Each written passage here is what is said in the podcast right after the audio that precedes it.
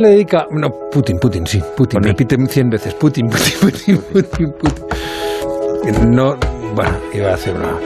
A ver, eh, ¿a quién le dedica hoy su carta Fernando Onega? A la señora de Johnson, que parece ser que es la, el, el corazón. Eh, el corazón de los latidos de las fiestas de Downing Street. Don Fernando, muy buenas noches. Muy buenas noches, Juan Ramón, y buenas noches a Carrie, nacida Simons, y hoy Carrie Johnson, por ser la esposa del primer ministro británico. Según algunos, seguramente machistas, la mano que mece la cuna de las fiestas de Downing Street.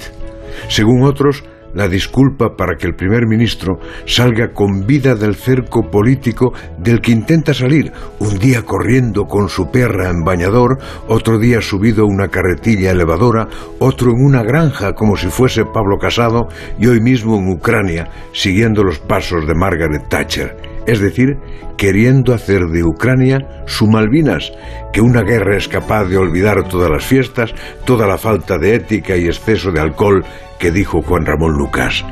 ¿Quién es usted, enigmática Carrie? Según Wikipedia, una activista política y conservacionista. Hurgando un poco más, una creyente católica que no obedece a la doctrina anglicana de su graciosa majestad. Y para la historia, la mujer de Boris Johnson, 24 años más joven, y quizá por esa razón le dio dos de sus siete hijos en el poco tiempo que llevan de matrimonio. No hay fotos suyas entristecida, Carrie, ni siquiera seria. En todas aparece sonriente, rostro de triunfo y felicidad, como celebrando algo, incluso cuando está con Boris. Las lenguas perversas dicen que disfruta tanto de su estatus que sueña con ser la nueva princesa Diana.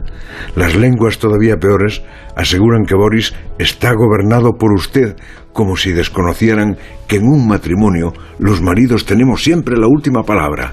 Sí, cariño. Todo normal en su vida, Carrie. Sonrientemente normal. ¿Que le gustan las fiestas? Pues disfrútelas. Procure en todo caso que no se sepa mucho que usted está detrás. Procure también que no coincidan con el luto oficial por la muerte de un familiar de la reina, por el que dirán y porque Boris se tiene que disculpar después.